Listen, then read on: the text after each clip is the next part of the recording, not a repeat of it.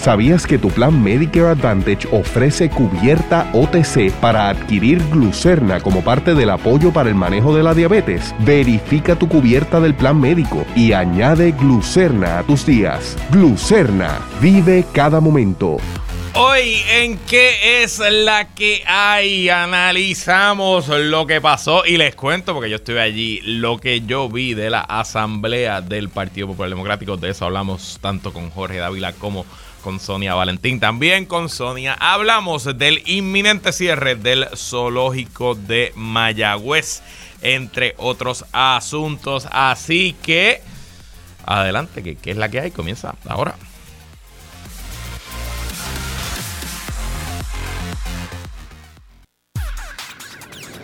El análisis más potente y completo comienza ahora. Luis Herrero llega prendiendo fuego a los políticos y figuras que se atreven a dañar el país. Radio Isla 1320 presenta ¿Qué es la que hay? con Luis Herrero.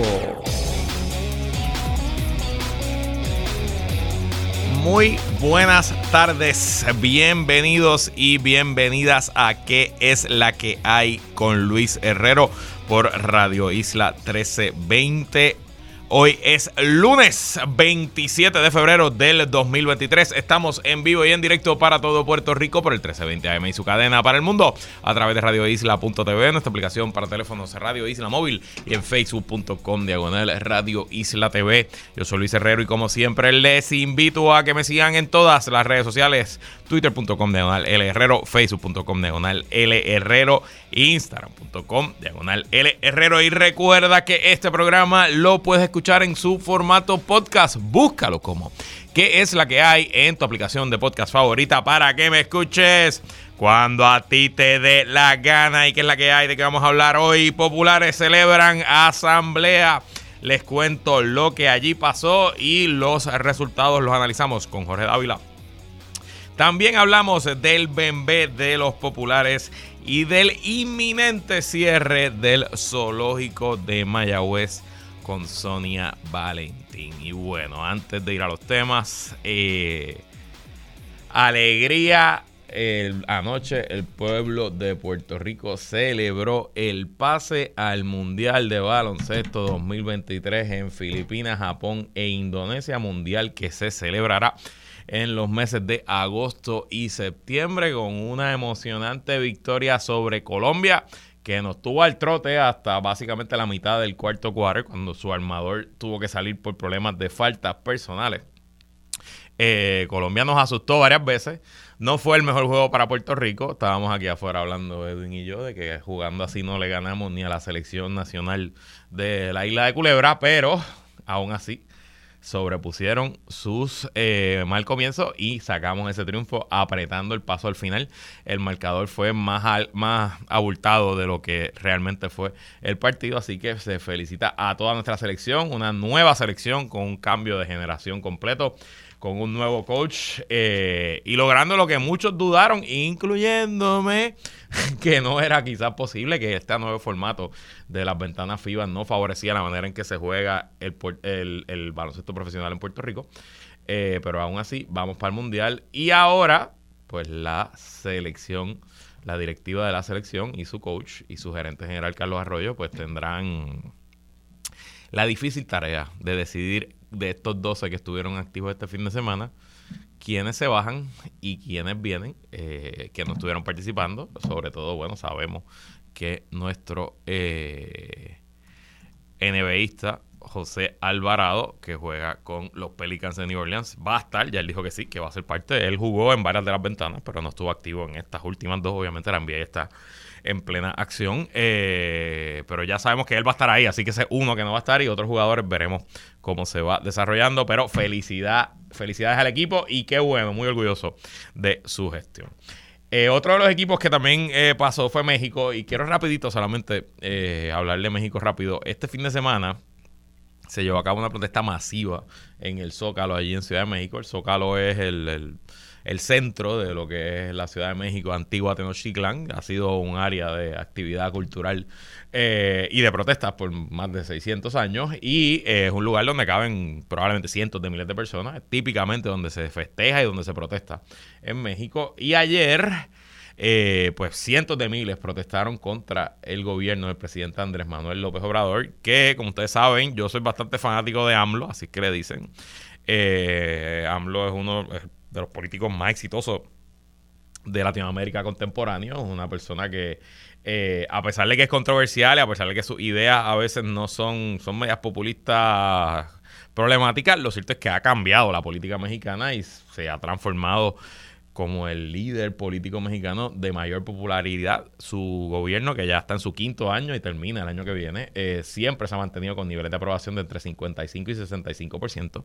Pero a pesar de esto, AMLO decidió hace dos semanas ah, eh, pasar a través del Congreso, el Congreso y el Senado mexicano, una reforma a la Instituto Nacional Electoral, o como le dicen los mexicanos, el INE. El INE es una institución que se creó a finales de los 80, si no me equivoco, principios de los 90, luego de varias elecciones eh, donde hubo fraude abierto, puro fraude, eh, para mantener al Partido Revolucionario Institucional, el PRI, en el poder. Y el INE, pues es de esas pocas instituciones que guardan el eh, afecto y el respeto de la mayoría de los mexicanos, excepto que AMLO, pues no le cae muy bien el INE desde que perdió sus elecciones apretadamente en el 2008, si no me equivoco, sí, 2008.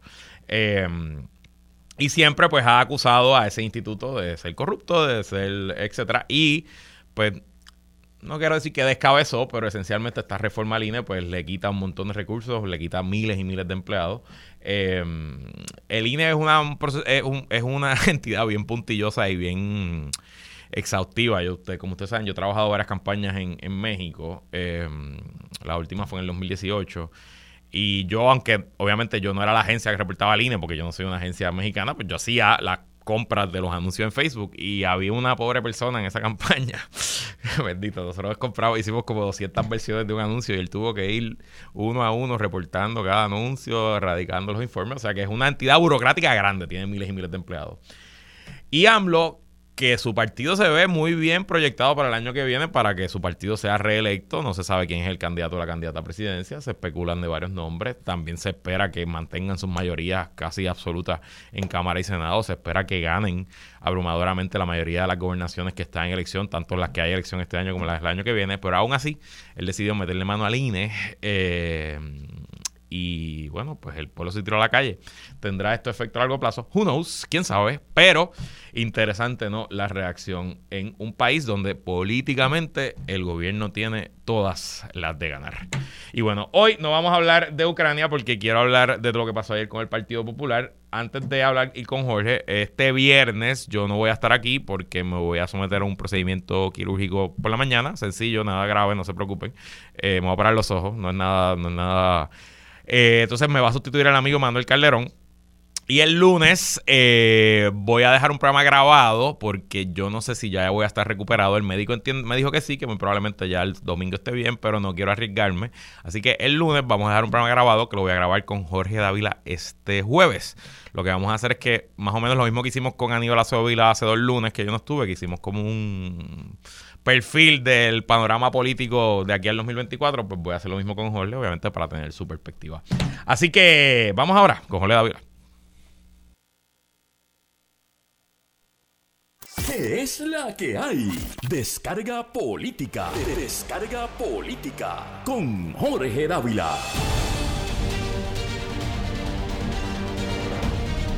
Y como todos los lunes, arrancamos el análisis de la politiquería nuestra de cada día junto al analista de Radio Isla y colaborador en nuestro espacio, ingeniero Jorge Dávila. ¿Qué la que hay, Saludos, saludos. Aquí comenzando la semana. Bueno, Jorge, ayer los populares celebraron su asamblea en la cancha bajo techo de Trujillo Alto. Yo estuve allí, llegué tempranito, llegué a las 8 y 50 de la mañana porque a mí me gusta llegar temprano para verlo todo y además para conseguir parking. No conseguir parking en la cancha, ya a esa hora el parking estaba lleno. Me están diciendo aquí los técnicos de Radio Isla que estuvieron allí porque varios candidatos contrataron a Radio Isla para hacer transmisiones que tampoco consiguieron parking. Eh, pero en general, este estuvo de lo más bueno. Te puedo contar, yo mm, Como te dije, llegué temprano, voté súper rápido. A esa hora no había mucha fila para votar. Y luego me quedé, como yo no tenía ningún rol en la producción, yo no tenía que estar pendiente de las entradas de los candidatos, ni tenía que estar pendiente de las avanzadas, ni tenía que estar pendiente de los mensajes, ni tenía que correr ninguna cuenta de Twitter. Así que yo estaba de popular raso, de delegado, eh, hablando con la gente. Mucha gente que me paró, que escuché el programa. Les saludo a todos y todas las docenas y docenas de personas que eh, escuchan el programa. Algunos me dijeron que hasta le caes bien, Jorge, para que tú veas. Eh, este. bueno, eso. Pero por qué? Pues eso no te puede estar raro. algunos, me dijeron, la verdad que tú has logrado algo que yo pensaba increíble. Y yo, que, que ahora me cae bien Jorge Dávila. Y yo, pues, para que tú veas. para que tú veas. Este. Y luego, a eso de las 11, más o menos, si no me equivoco, a las 12 que empezaron los trabajos oficialmente, pues yo me fui tranquilito y me senté en la penúltima fila eh, de los bleachers para, para ver toda la acción desde allá atrás. Y en general, obviamente para mí, exitosa asamblea, sobrepasó expectativas en cuanto a asistencia y en cuanto a ambiente. Eh, los populares estaban en contento, motivado. En verdad te lo, te lo puedo asegurar, por lo menos que yo haya visto, no vi ningún tipo de forcejeo. Había gente con camisas de Luis Javier, había gente con camisas de Jesús Manuel, hablando tranquilamente. Algo que yo nunca había visto en una asamblea del PPD, la cantina de la cancha estaba abierta y tú podías comprar, este, tu, tu, había empanadilla, bacalaíto, habían cervecitas. O sea que eso también estaba interesante. No, no, fíjate, ese ambiente nunca lo había visto en una asamblea y me gustó. Eh, pero en general, honestamente, para mí, dentro del ambiente político y lo que ha sido una terrible década para el Partido Popular, pues, pues le salió bien. No sé, ¿cómo lo viste tú? Bueno, yo, y, y, me parece que en términos de asistencia eh, se veía concurrida, ciertamente no era eh, eh una cancha eh, donde caben alrededor de 5.000 personas, ¿no? Lo que he escuchado. pero pero sí te tengo que decir que que en lo que en lo que al ambiente se refiere pues me pareció verlo un poco más vivo de lo que yo hubiese esperado verlo. Eh, sobre todo que como habíamos discutido la semana pasada o sea no no estaba en juego aquí la presidencia sino era más bien unas posiciones de delegado. Un poco haciendo haciendo el proceso al revés por lo menos a lo que yo estoy acostumbrado. Eh, así que yo, yo, yo creo que es importante para el Partido Popular presentarse como, como, como una opción con fortaleza eh, y para enfrentar a lo que yo pienso que se va a enfrentar el Partido Popular, que es a mantener, ¿verdad? Eh, esa, esa segunda posición como partido principal en, en, Puerto Rico, que me parece que es un poco lo que está en juego esto. eh, así que obviamente pues los mensajes eh, no vi no vi nada que, yo dijera válgame o sea aquí se presenta un candidato con fuerza te, tengo que confesar. Pero por lo menos en términos de lo que quería lograr el Partido Popular que era eh, pues tener una asamblea concurrida una asamblea donde se hubiera eh, se diera qué sé yo, hasta alegría, pensaría yo, eh, con todo con todo lo que lo que ha enfrentado el Partido Popular últimamente, pues, pues, te tengo que decir que tienen que tienen que los populares sentirse contentos. Sí, yo no, yo no veo otra forma de, analizarlo. Quizás es un juego de las expectativas, que las expectativas estaban tan y tan bajas que, sorprendió, ¿no? Eh, eh, la, manera que, que, estuvo ahí. Creo que hay un... Em, te voy a contar varios asuntos de, la asamblea. Obviamente lo que más llamó la atención fueron los tres candidatos y de esos tres el que se llevó, el que ganó la primaria de los aplausos fue el alcalde Villalba Luis Javier Hernández. Eso fue evidente para todo el que estuvo allí. Em, pero en general eh, estuvo de lo más interesante ver a estos 14 nuevos grupos haciendo campaña, buscando los votos, porque las votaciones fueron allí mismo, los cuales cada estos eh, crearon estas nuevas organizaciones y habían votaciones en 8.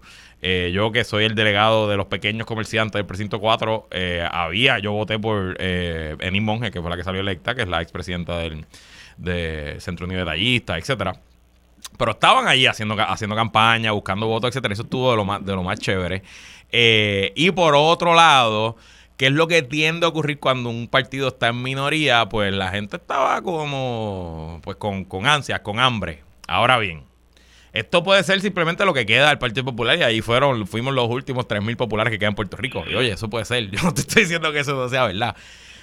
Pero, por otro lado, te tengo que decir, yo no sé, más allá del PNP, cuántas otras organizaciones políticas pueden hacer lo que pasó ayer en, Trujillo Alto, ¿no?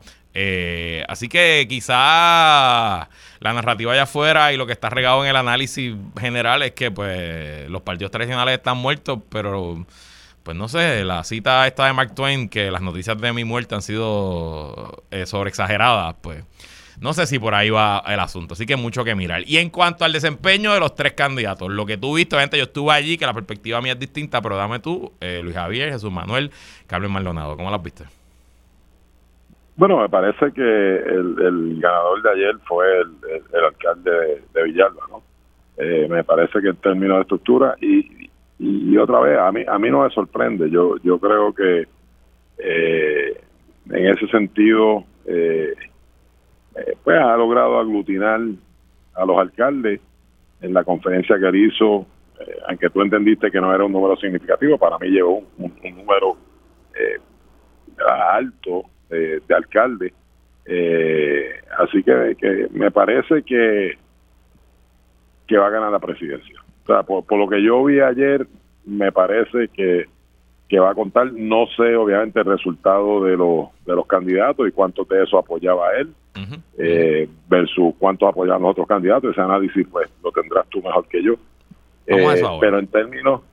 ¿Ah? Yo, yo, vamos a eso ahora, pero termina termina tu, reflexión. Por, eso, o sea, pero pero en términos de, de, los aplausos, ¿verdad? Que era una de las cosas que, que había que estar pendiente eh, en términos de organización, eh, de, uno poder proyectar que tiene, ¿verdad? Por lo menos fortaleza eh, dentro de un número pequeño, ¿verdad? Que debería ser, ¿verdad? La base, la base del partido, pero pues, un, número representativo. Me, me parece que, que logró demostrar mayor fuerza que los otros candidatos. en ese sentido, y, y, y por lo que he leído, parece que muchos de los candidatos de la Cámara eh, no salieron favorecidos. Eh, en ese sentido, no sé si es más perdedor Tatito que, que Jesús Manuel, pero obviamente me parece que en este momento, por lo menos a nivel de presidencia, los alcaldes van van a tener mayor mayor eh, participación y me parece que que por lo que vi ayer eh, el Partido Popular va a tener en su presidencia al alcalde de Villalba. Yo eh, tendo que coincidir contigo en que está, el que tiene el momentum es el alcalde de Villalba. Eh, ¿no? Y, esto es una carrera de 66 días. Esto es una carrera donde se va a votar en, creo que en 40 lugares en alrededor de Puerto Rico. O sea que no es que la gente va a votar en su escuela de siempre. Es una elección que va a ser un domingo. es una elección que, vamos, pues si hay 40 alcaldes y de esos 40, 25 van a movilizar para él, pues él ya está arrancando con una ventaja sustancial sobre los demás. Eh, me parece que la estructura eh, ninguno tiene mucha estructura, vamos a dejarlo claro, no es que ninguno, pero si hay estructura de la que hablar, pues creo que el alcalde Villalba debe tener más estructura que los demás. Ahora bien, él nunca ha estado en el foco público, ¿verdad? Él nunca ha sido una figura nacional primaria, hacia una figura nacional como presidente de la Asociación de Alcaldes. Y el foco público, pues, pues alumbra mucho. Es difícil, ¿no? Mirarlo a la cara. Eh, y habrá que ver si aguanta el empuje, ¿no? Eh, de cuando se le ponga la atención. Eh, me llamó la atención, me llamó también poderosamente la atención que cuadró la estrategia del fin de semana, comenzando el viernes con, con el endoso público de la ex gobernadora Sila María Calderón. Este, eso lo cargó viernes y sábado, y entonces pues el domingo llegó con una demostración allí de fuerza. Te tengo que decir una cosa también, aunque los aplausos fueron más, Jesús Manuel también tuvo buenos aplausos, o sea, no es que fue eso, no fue allí 10 a 1, quizás fue 3 a 1.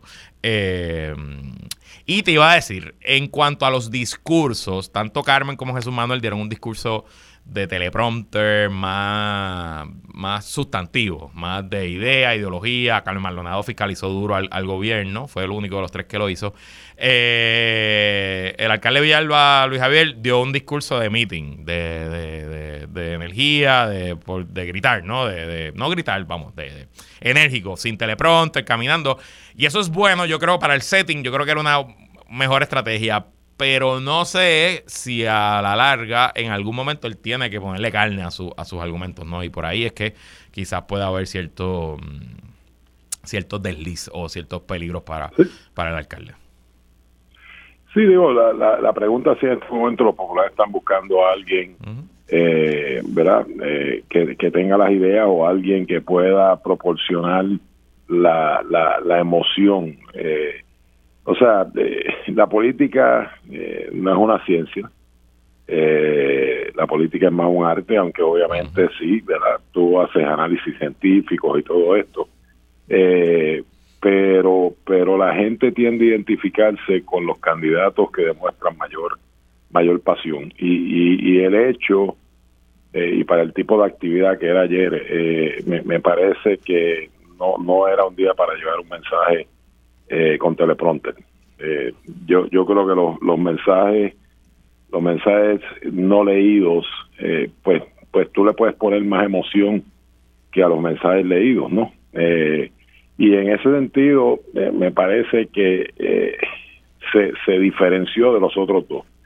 Eh, y otra vez, aquí estamos hablando, y, y, y, tú lo sabes mejor que yo, pues tú, tú militas en ese partido. O sea, el, el Partido Popular en este momento está desmoralizado.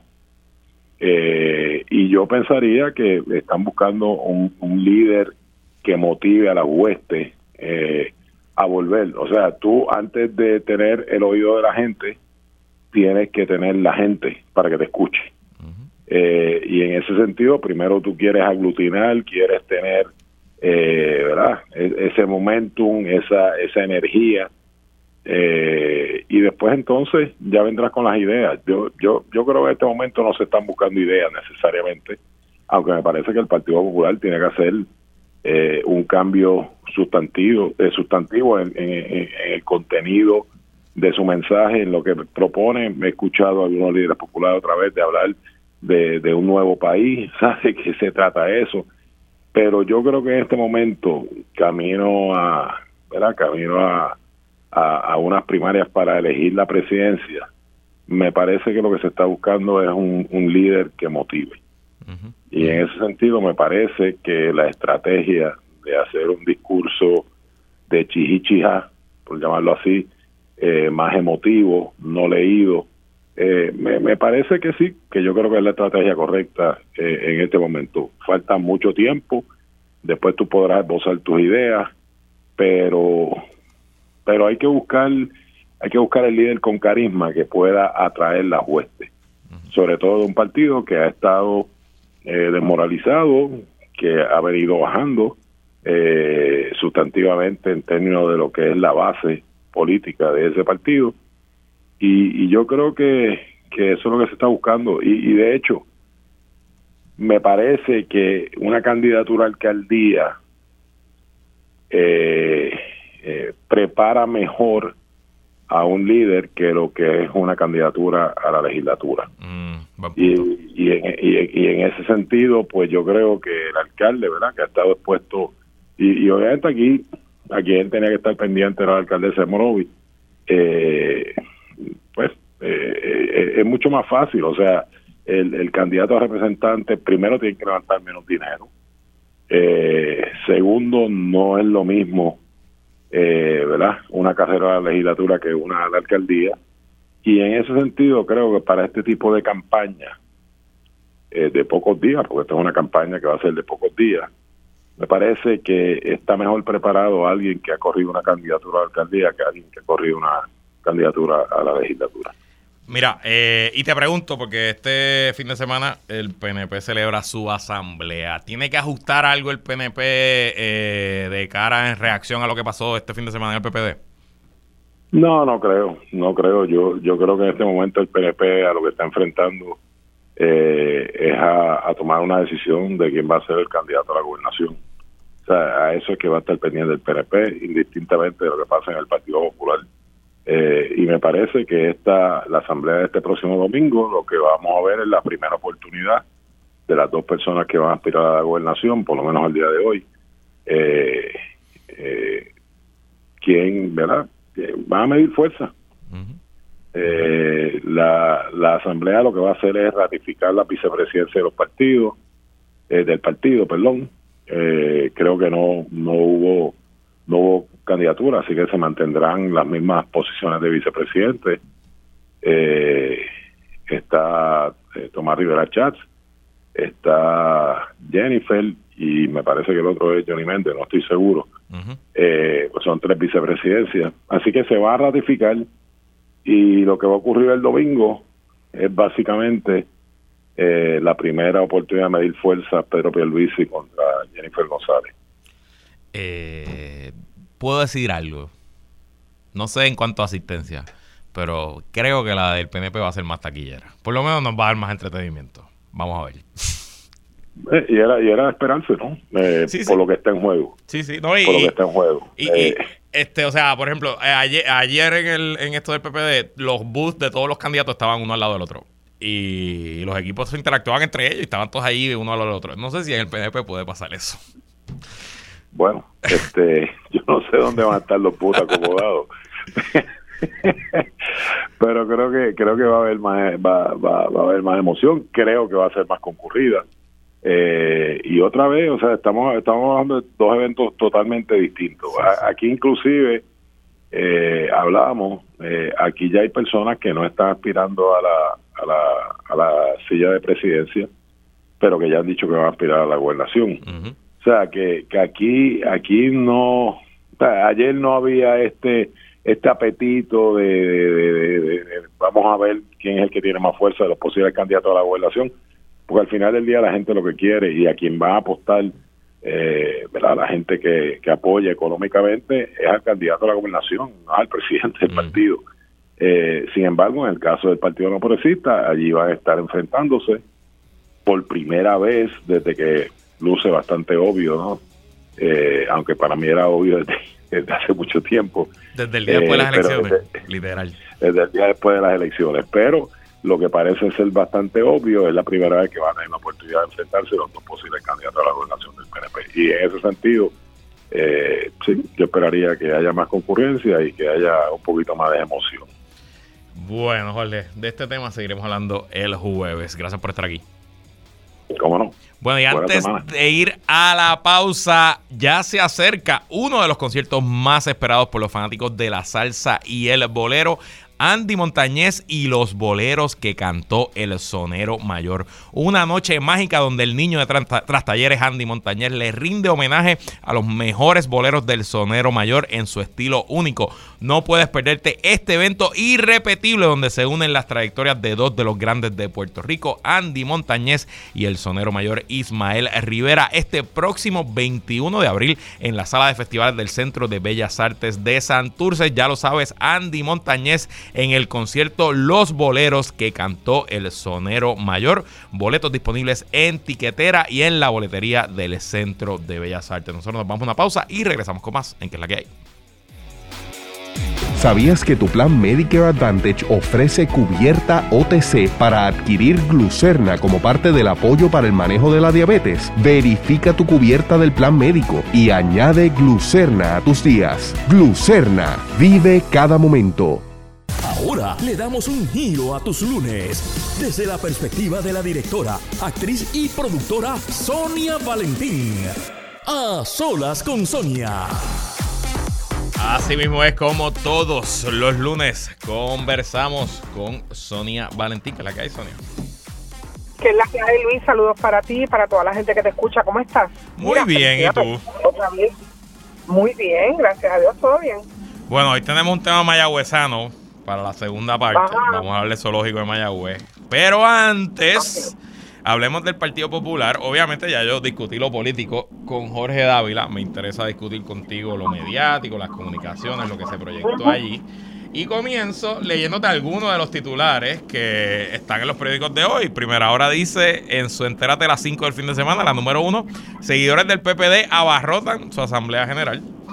El vocero pone llenas de ánimo las huestes populares. Eh, el nuevo día lo tenía aquí y se me fue, pero por la línea más o menos igual.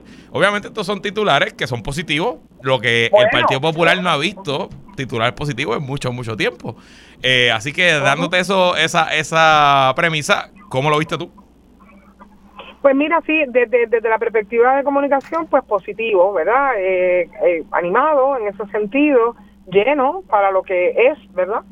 Eh, la realidad es que yo creo que sí hay un ingrediente, eh, y yo creo, ¿verdad? Y no sé si me equivoco, pero yo creo que eh, este chico, nieto de, digo, hijo de, de nieto de Hernández Colón, le ha hecho una refrescada al asunto y le ha puesto algo que ha sido, que lo pueden utilizar, lo están utilizando, ¿verdad? La, la contraparte lo está usando para, para tratar de herirlo, pero él lo abraza y es algo que no abrazaba el Partido Popular hace mucho tiempo porque era como el grupo de los bochornados. Y este muchacho ha sacado la cara y ha dicho, pues sabes que a mí no me da ningún bochorno. Y como no me da bochorno, y lo puedo decir, y verdad, viendo la, la, parte de la comunicación de él y cómo él se proyecta, él sale al frente a defender Lela. Así de simple. Y mientras todos los populares hace mucho tiempo te, te interrumpo, te interrumpo, momento, paréntesis, te interrumpo que los tres candidatos a presidente ayer en sus discursos, los tres defendieron a Lela. Así que creo que un poco ah, siguiéndole la ah, eh, siguiéndole la pauta. A eso iba. Mm. El muchacho cambió el juego. el, el, muchacho cambió el juego en la en lo que se dice. Oye, empezó bien entonces.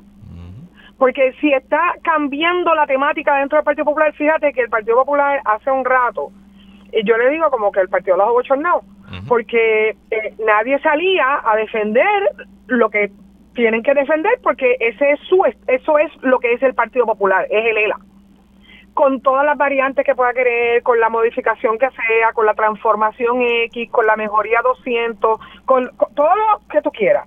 Pero no es necesariamente el planteamiento, ¿verdad? No es el planteamiento del Partido Independentista y no es el planteamiento del Partido Nuevo Progresista, evidentemente. Entonces, el Partido Popular es el ELA. Y que nadie lo defendiera siempre fue algo para mí de mucha sorpresa y yo siempre lo comenté, ¿verdad? En algunos lugares decía, mira, esto yo no entiendo por qué son tan abochornados, porque cuando tú crees en algo, crees en ello y sales al frente. Y el muchacho, como parte de esta nueva generación donde no se baja la cabeza por nada, donde que algo bueno que tienen y que le, le, le saco, ¿verdad? Le saco brillo a eso porque me parece que es bien interesante, que dice, creo en esto y se acabó. Y a mí no me importa que tú lo veas malo, como otras cosas que las generaciones viejas ven malas a mí no me importa si tú lo ves distinto. Incluso a mí no me importa si no creen lo que te digo. Pero tienen la capacidad y tienen las agallas de levantar la cabeza y decir lo defiendo. Y eso es bien importante en un líder. Y te voy a decir algo. Yo soy de los que creo que el ELA no existe, que somos una colonia pura y dura, y etcétera. Pero te voy a decir algo eh, que dentro de nuestro ecosistema actual político, donde los partidos, el próximo gobernador probablemente no saque ni 30%, pues a lo mejor allá afuera hay un 25% del país que todavía sigue creyendo en el ELA y pues son minoría absoluta versus el resto de la población. Pero si ese 25 vota por ti y tú te robas 5% de otro lado, pues a lo mejor sales, sales electo, ¿no? Así que sigue habiendo una aritmética que le funciona. Y de hecho, esta teoría no es mía, es de Armando Valdés. Pero ajá, adelante. Eh, yo creo que él tiene, exacto, saludos al compañero Armando Valdés, eh, eh, ¿verdad? Que, que te hizo esa análisis y que, me, y que su teoría, yo, con, yo concurro totalmente con la teoría que, te ha planteado y digo más, le, le levanta el espíritu, su defensa, que para los PNP puede ser su debilidad y van a poder matar, pero ¿qué pasa? Que es diferente en términos no solo de comunicación, en términos emocionales y la comunicación puede ser muy emocional ¿ok? Ojo con esto, la comunicación puede ser muy emocional. Cuando sale un, un, un ¿verdad? Un, gallito por allí a decirte, no, porque ustedes son unos estos y unos otros y unos abochornados y ustedes no, y tú te quedas callado, tú le impartes ese miedo y ese e, esa retracción a los que te siguen. Ahora, cuando tú dices, no, porque ustedes son unos abochornados, para mí no me importa, pero, pero lo defiendo. Y él salió en esa, si tú puedes decir lo que tú quieras de Lela, pero yo creo en esto. Bueno, será bueno será malo. Eso, eso lo valorará cada persona, ¿verdad? El funcionamiento de ELA, si le gusta, si no le gusta y tal. Lo que pasa es que él vuelve al, centro, ¿verdad? Y él vuelve a la razón de la existencia del Partido Popular. Entonces, evidentemente, pues yo creo que ahí tiene un sector que lo va a seguir, él tiene carisma, él hizo lo que tenía que hacer y, estoy dedicando, si te fijas, el tiempo de este análisis a este muchacho, porque me parece bien interesante que él hizo lo que tenía que hacer. Él no está postulado para nada allí que tenga que estar allí, pero él se fue y caminó con la gente, se tomó la foto, anduvo, creó el revuelo, las señoras gritaron por él, las abuelas le gustó, las muchachas jóvenes dijeron que cool, y todo el mundo batió un, algo, una emoción alrededor de él. Y es bien importante lo que está provocando dentro del Partido Popular. Y lo podrán ver como quieran, y algunos serán su antagonista, véanlo como usted quiera, pero de que él ha cambiado en la comunicación de lo que se dice, porque es, lo mismo. Mira lo que pasa. Él hizo, él es el efecto, ¿cómo explicarte esto? El efecto Trump. O sea, él dijo, a mí no me importa, como dijo Trump, a mí no me importa que, que ser eh, discriminatorio es malo, yo lo digo. Eso fue lo que hizo Trump. A mí no me importa que todas estas cosas son malas. A mí no, me importa, me compare, no me compares creer en Lela con creer las cosas que cree Trump. Eh, yo sé, yo sé, estoy vacilando. Te estoy poniendo el ejemplo de lo que es un revolucionario, ¿no? la persona que transforma, que dice, y este muchacho lo que ha hecho es exactamente lo mismo. A mí no me importa si a ti te bochorna el ELA, a mí no me importa si tú no crees en él, yo creo. Y entonces todo el mundo se quedó mirando, ¿y qué hizo Trump? Que la gente que pensaba igual que él, pero estaban escondiditas y no se atrevían, y lo he dicho muchas veces en este segmento, no se atrevían a gritar a viva voz, yo también creo eso, dijeron, ay, tenemos un líder. Yo también creo eso y salieron y por eso es que tenemos el Bayou armado en los Estados Unidos. Y este muchacho está haciendo lo mismo. Los populares estaban como escondidos, calladitos, como pues, si esto no sirve, pues pues no sé, pues, pues seré pues seré marciano en vez de popular.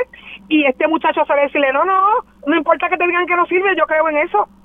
Y los populares que creían en eso y estaban calladitos como bochornaditos, dijeron, tenemos un líder, tenemos un líder y es ese.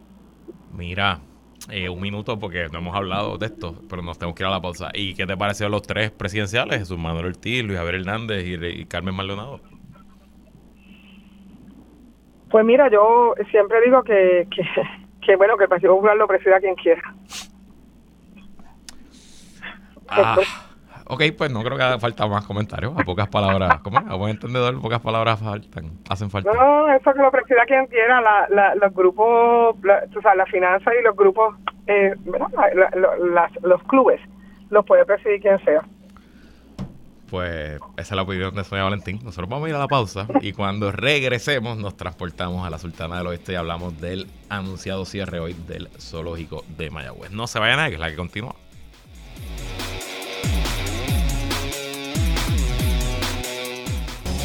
Regresamos y seguimos conversando como todos los lunes con Sonia Valentín. Bueno, Sonia, tras años de lucha y sobre todo tras dos años de reportajes investigativos devastadores, por fin hoy el Departamento de Recursos Naturales anunció, y cito de la historia del nuevo día, que cerrará de forma permanente el zoológico de Mayagüez con el traslado de todos los animales que estén en condiciones para ser enviados a distintos santuarios en Estados Unidos. La secretaria del departamento, Anaí Rodríguez, indicó que tomaron la decisión de desarrollar bajo un nuevo concepto el espacio que ha ocupado el zoológico, que fue visitado ayer por agentes federales y personal de varias agencias, así como por veterinarios.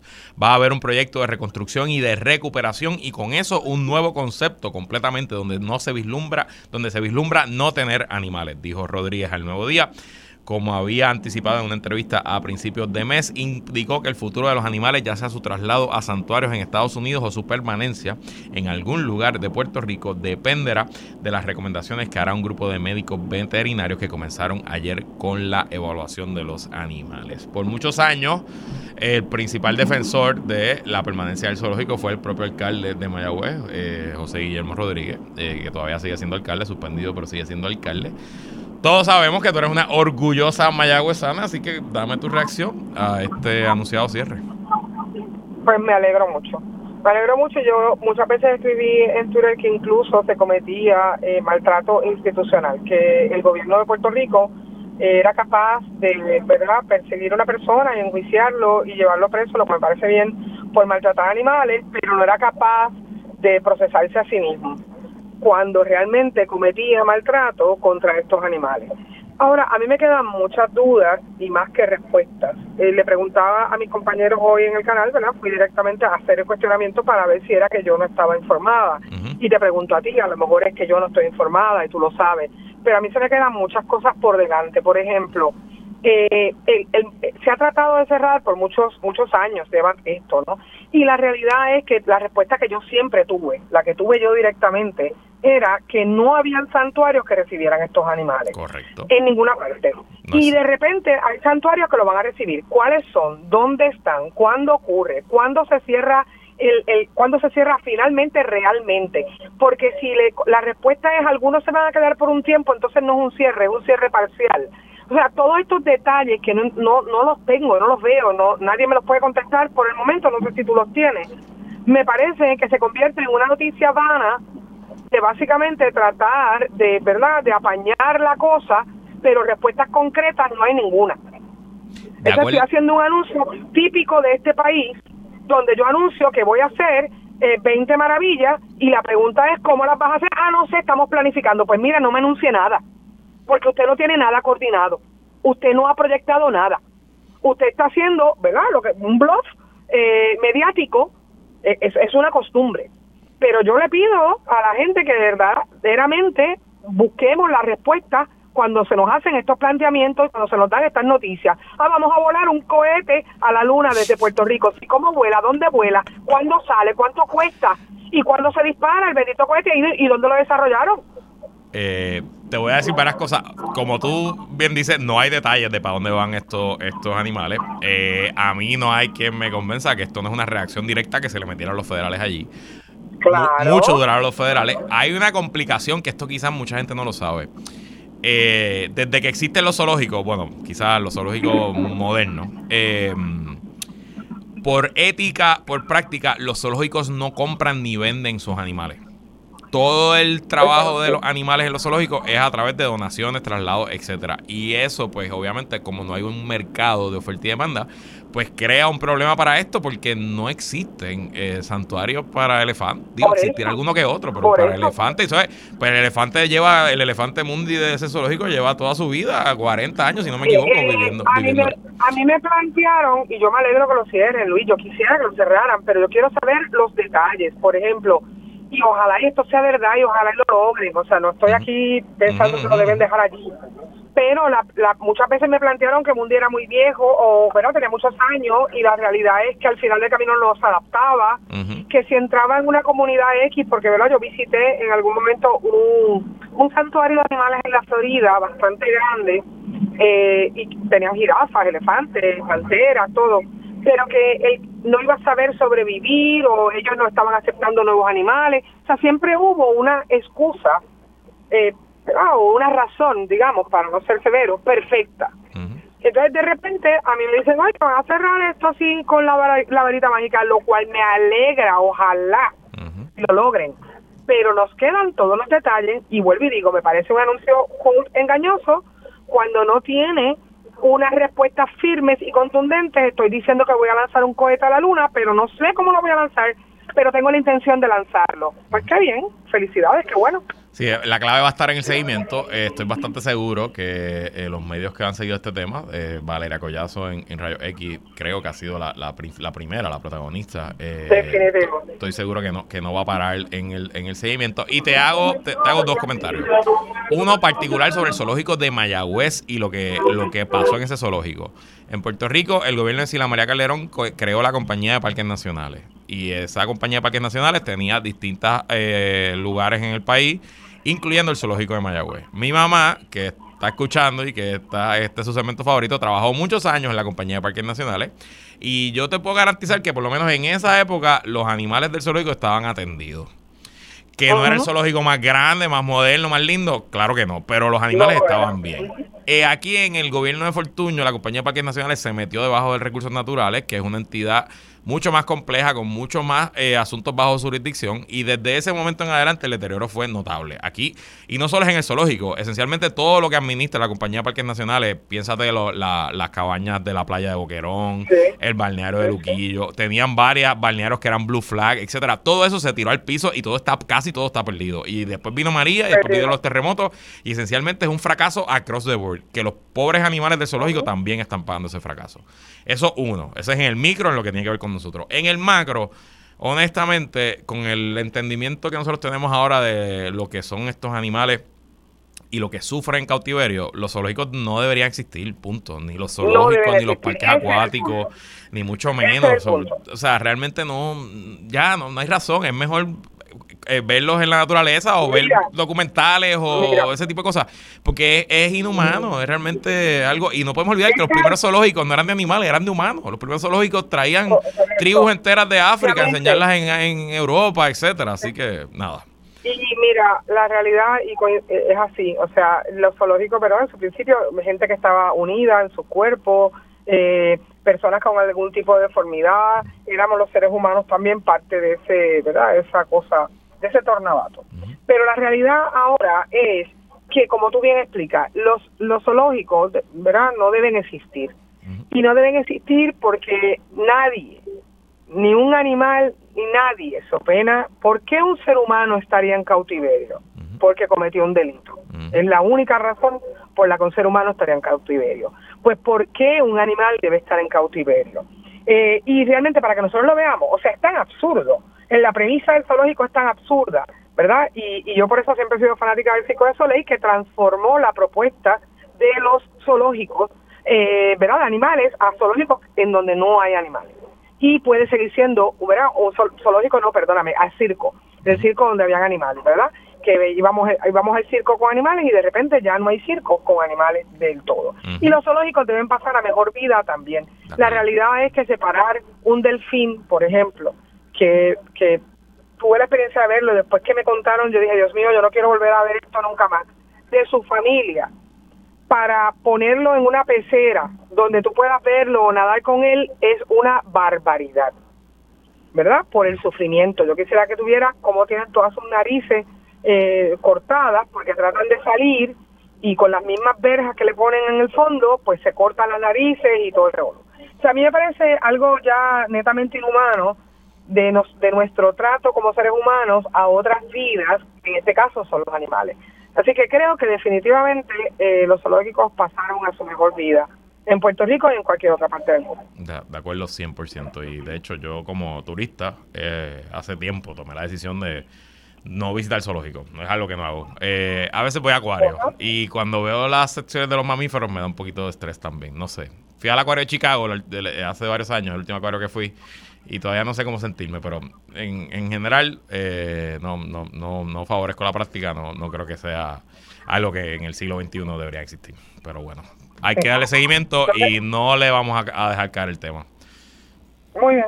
Sonia Valentín, gracias por estar aquí. Gracias a ti. Y gracias a ustedes por sintonizar otra edición más de ¿Qué es la que hay con Luis Herrero? Como siempre, agradecido de su sintonía y patrocinio. Quédese con nosotros, la mejor programación y análisis de la radio puertorriqueña continúa en Radio Isla 1320. Hasta mañana.